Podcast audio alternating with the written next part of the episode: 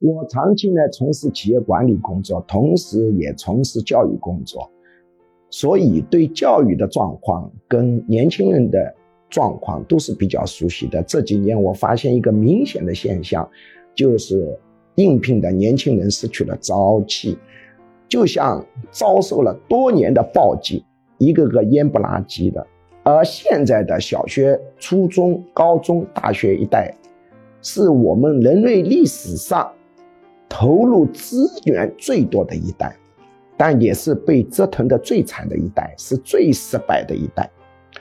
现在的中学的状况是什么呢？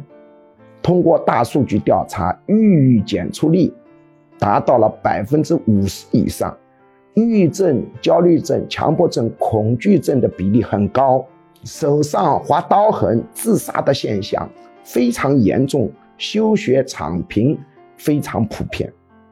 这一代是被折腾的最惨的一代，虽然投入资源最多，但是新生问题最大。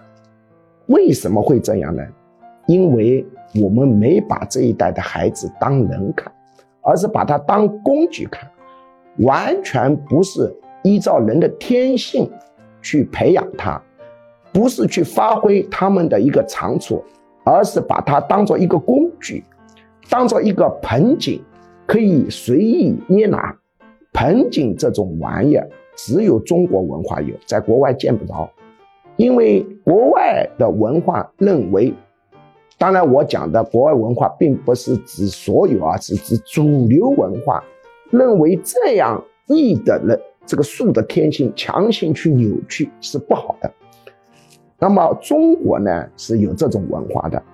把孩子当做一个可以扭曲的一个工具，表面上看你是为孩子好，我要提醒你，实际上是满足你的需求，满足父母的需求。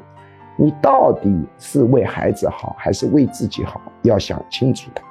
现在这一代孩子实在是太惨了，一到小学七岁，他就要进入一种高强度的工作状态。我们想想，有一份工作。六点钟就要起床，晚上要干到十点钟，每天都要做 KPI 考核，天天有小考，一周有中考，一个月大考，期中考试、期末考试，并且呢，干得这么晚，经常还要受到各种批评，很少是受到鼓励，同事之间互相竞争，要注意啊，这一干还是十二年，而且是没薪水的。像这种工作你去干吗？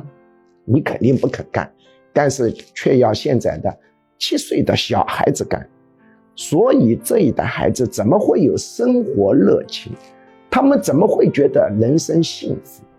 造成这一代孩子心理问题和新生疾病的大爆发，这样的折腾，这种非人本主义的教育思想，是起了很大的一个作用的。